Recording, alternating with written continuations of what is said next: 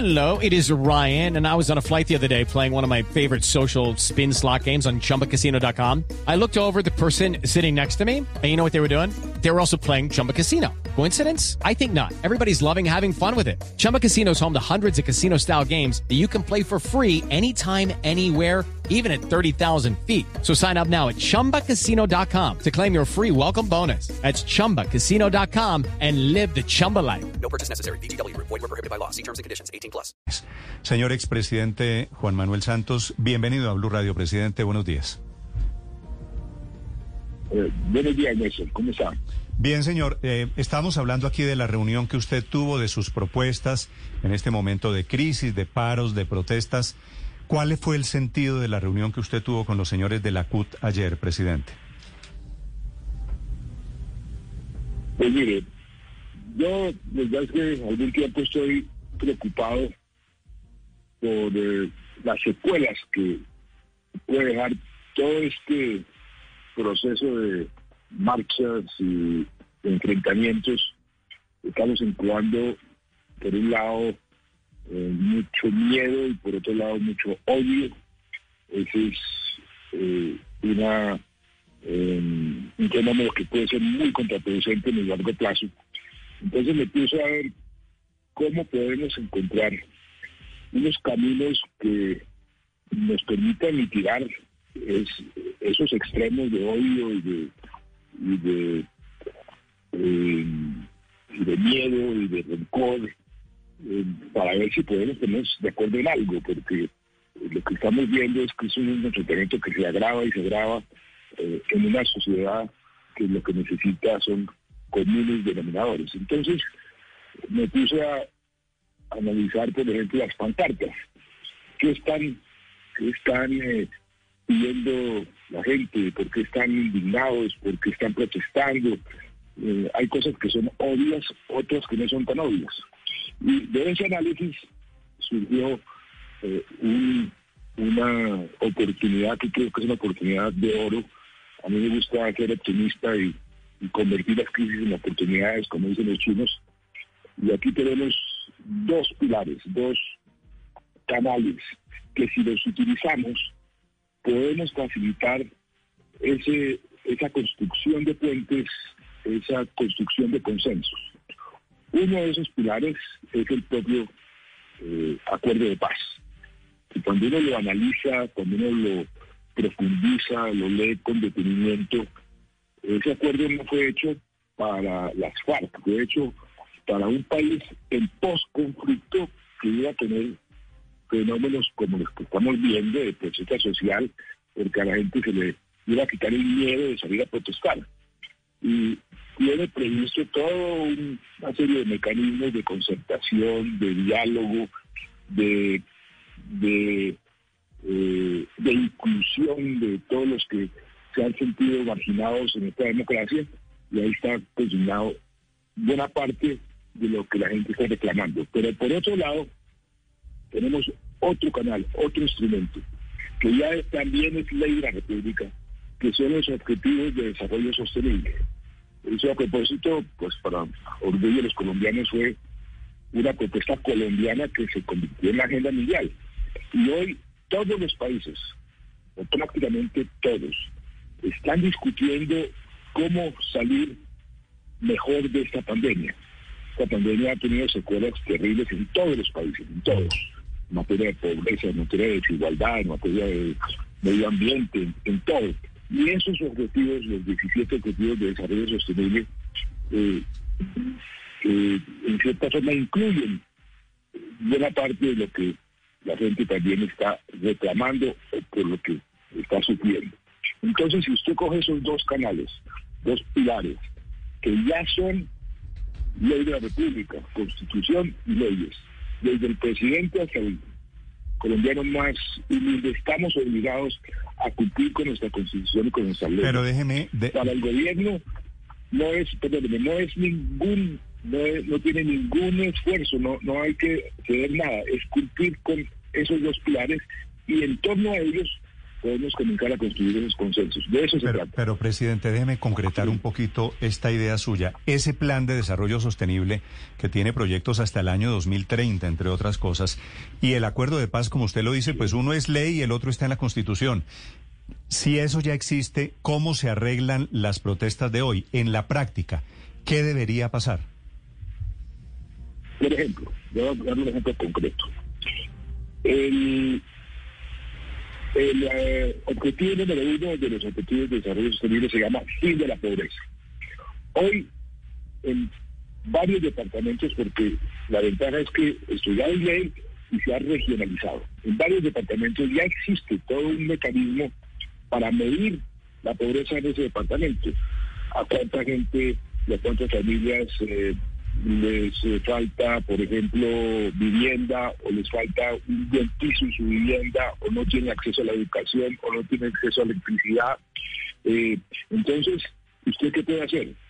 Usted puede activar ese, ese mecanismo de consulta y concertación o de medición e incluir ahí a los jóvenes, los jóvenes que a los que hay que escuchar. Estas protestas tienen ese fondo, los jóvenes son los que más están reclamando porque son los que más frustrados se sienten y los que más preocupados están con su futuro. Los incluye en la discusión sobre ese punto o sobre el punto cuatro que se llama educación de calidad. Vengan jóvenes, organícense y, y discutimos. ¿Usted qué quisiera para su municipio, para su departamento o para el país? Porque puede ser a nivel nacional y a nivel regional. Entonces usted va incluyendo las eh, a todas esas personas que se sienten absolutamente marginadas de la democracia, marginadas del progreso, marginadas de todo, y están saliendo a protestar. Le doy otro ejemplo, le doy otro ejemplo concreto. Los indígenas, las mingas, que vimos en, en Cali y ahora estamos viendo en Medellín. Ellos, en el fondo, ¿qué quieren? Quieren que el capítulo, ya esto no es de los objetivos de desarrollo sostenible, sino el capítulo del acuerdo de paz que tiene que ver con las etnias, tanto ellos como los afrodescendientes, como los, las comunidades afro, lo único que están pidiendo es que se cumpla con algo que ya es obligación para todo el mundo, que son que son eh, Pero- los que están contemplados pero, en presidente. el capítulo. Entonces, eso es una, una práctica para hacer eso. En, en una, en una reunión con alcaldes ayer, el presidente eh, Iván Duque dijo lo siguiente. Dijo reunión de alcaldes, inicio de asamblea del BILTAD, comillas. Expresamos que queremos que el BID sea más fuerte, con más recursos y más capacidad de préstamos y que esta sea su década de mayor expansión, con una hoja de ruta que consolide los objetivos de desarrollo sostenible. Esto fue ayer en la mañana. Usted habla con los señores de la CUT en la tarde y les dice, hay estas dos ideas. Tengo la sensación de que Duque, yo no sé si sea coincidencia, ya le concede el tema del desarrollo sostenible, ya es un hecho, él está tal vez de acuerdo con usted sin mencionarlo. pues ma- maravilloso. Es que yo no quiero ningún favorismo, yo no estoy buscando nada. Yo lo único que quiero es eh, exponer unas ideas que creo que pueden ser muy útiles para resolver lo del paro y también para resolver eh, lo de las secuelas de la pandemia. Tiene esa oportunidad. Y tiene otra ventaja muy grande en esto y es la comunidad internacional. Eh, el deterioro que ha sufrido Colombia, que han sufrido nuestras fuerzas, que ha sufrido el país en general frente a la comunidad internacional en los últimos tiempos ha sido eh, nefasto. La comunidad internacional aplaudiría con entusiasmo que Colombia acogiera estos dos pilares, los incorporara en la solución tanto del paro como de la salida de la pandemia, porque son dos pilares que la comunidad internacional eh, ha venido contribuyendo a crear y a implementar. De manera que ahí habría un cambio de fondo en la percepción de la comunidad internacional frente a lo que está pasando en Colombia. Sí. Y apoyaría sin, eh, con entusiasmo algo en, ese- en esa dirección. Sí. Señor expresidente Santos, esos dos pilares para salir de la crisis social que tenemos y del COVID, como usted lo plantea, implica, por supuesto, una cantidad muy importante de recursos que hoy no se tienen y que no hay certeza de cuál sea el camino para conseguirlos porque Por supuesto que los hogares colombianos se han visto empobrecidos por la pandemia, por las cuarentenas. Lo que le creo entender, presidente, es que usted plantea la posibilidad de que la comunidad internacional financie una parte de ese plan para superar estas dos crisis que afronta Colombia. Es decir, hay que hay ser prácticos y creativos. Colombia tiene unos ingresos fiscales muy por debajo del promedio de los países emergentes y muchísimo más por debajo del promedio de los países de la OECD. O sea, nosotros tenemos un margen eh, bastante amplio para eh, incrementar nuestros recursos fiscales. En el corto plazo ya hay propuestas sobre la mesa donde coinciden los del paro y los empresarios a través de la ANDI. Quiten las exenciones que se aprobaron en la reforma del 2019, que ahí hay 12, 13, 14 billones de pesos. Eh, de manera que si usted combina eh, el hecho de un, de margen amplio para aumentar los ingresos fiscales en el largo plazo, que es lo que las calificadoras de riesgo quieren ver, es en el largo plazo vamos a tener recursos para pagar el incremento de la deuda que tenemos en este momento, más las necesidades de corto plazo, quitando esas exenciones, usted comienza a construir un, un esquema fiscal que le dé viabilidad en el corto plazo y en el largo plazo. Y ahí hay margen. Sí. Sí. Presidente, usted habla con razón del futuro, de las posibilidades de acuerdos, pero déjeme hacerle una pregunta sobre el pasado, porque a usted, siendo presidente, en sus ocho años de gobierno, le tocaron también mingas y le tocó paro en el Catatumbo y le tocó paro agrario y le tocó paro cafetero, le tocó el paro de los paperos, que creo recordar fue cuando usted dijo el tal paro no existe. Esto que está pasando hoy puede ser producto de incumplimientos de solución en esos paros anteriores? Es producto de muchas cosas este. Puede ser que uh, puntos que habíamos acordado no se han cumplido en el pasado pero si usted recorre este país, usted lo que está viendo es una juventud que no ve futuro, una juventud que mire las encuestas últimas, que más que educación están pidiendo un ingreso porque están sufriendo sus familias de hambre, hambre. Aquí las estadísticas que nos están dando sobre el número de comidas por familia es unas estadísticas escabrosas, escandalosas. Eso, eso tenemos que afrontarlo en el corto plazo por el efecto de la pandemia y por lo que está pasando socialmente. Y en el largo plazo, pues tenemos que ver cómo reconstruimos este país para no solamente recuperar los años perdidos que esta pandemia nos quitó, sino cómo podemos, que es la discusión de los países en el mundo entero, cómo podemos quedar mejor que antes de la pandemia, incorporando la parte ambiental, incorporando la parte de equidad. Entonces ahí tenemos esa oportunidad. Pero si podemos, si, nos vamos al pasado, ¿producto de qué? Producto de ineficiencia del Estado, todos somos responsables, eh, pero ahí, nuevamente, si usted lee el proceso del acuerdo de paz, ahí estaba previsto lo que, estaba, lo que iba a suceder. El fin del conflicto armado con la FARC iba a exacerbar las protestas sociales porque la gente iba ya a salir a protestar sin miedo, sin miedo de que los estigmatizaran como guerrilleros parte de la furia que ahí tiene que tienen hoy muchos de los manifestantes es precisamente la eh, estigmatización que les hacen, que no, que son unos guerrilleros, que son narcotraficantes, que están manipulados por Maduro, por los chinos, que, ellos se sienten ofendidos. Entonces, yo sí creo que aquí lo que tenemos que hacer es eh, atender ¿Y usted no ve, no, no ve nada de eso, esa, esa tesis del gobierno de que hay fenómeno de migrantes, de que hay manos de disidentes de las FARC, del ELN? ¿Nada, ninguna de esas manos las ve usted? puede, puede, haber, Néstor. No, no, no me cabe duda de que sí pueden existir, que los eh, del ELN se han infiltrado en algunas manifestaciones. Eso es cierto.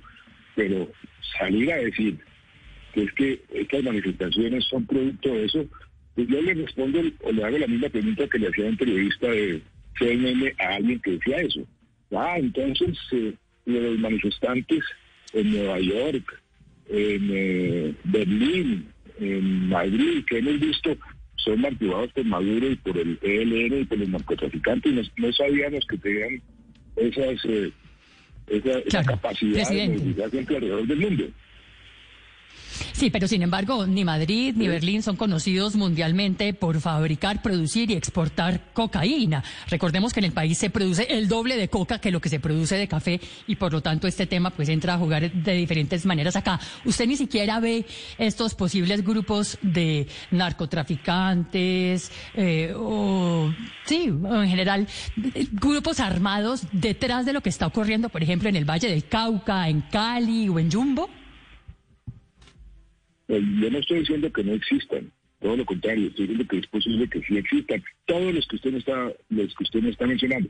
Lo que estoy diciendo es que no es eh, el, grueso de los manifestantes, puede que estén aprovechando, pescando el revuelto, eh, lo que usted quiera, pero no podemos decir que las manifestaciones que estamos viendo, las protestas que estamos viendo, eh, son producto de eso que ellos estén aprovechando es una cosa, pero no estigmaticemos. Y esa es una de las peticiones que tiene eh, la gente del paro. Mire, la gente del paro está pidiendo básicamente para sentarse a, negociar tres cosas. Uno, eh, que el gobierno reconozca que ha habido abusos.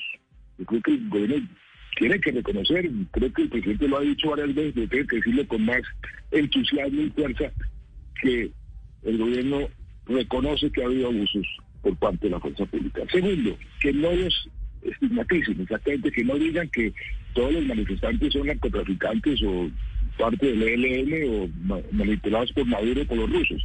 Y tercero, algo que ya está en la normativa, en el derecho internacional, que no se usen armas letales en el control de las manifestaciones. Son tres, esos tres condiciones para sentarse a negociar. Mm. Yo creo que esas tres condiciones son perfectamente aceptables.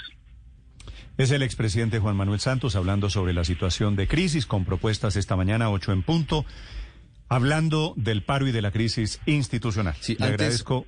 antes de que se retire, señor expresidente Santos, quiero preguntarle como ex jefe de Estado, como el arquitecto del acuerdo de paz, pero también como ministro de Defensa que fue. Usted autorizó sobre, Santrich, operaciones muy importantes, sí señor, operaciones muy importantes y muy controvertidas en su momento contra la guerrilla de las FARC.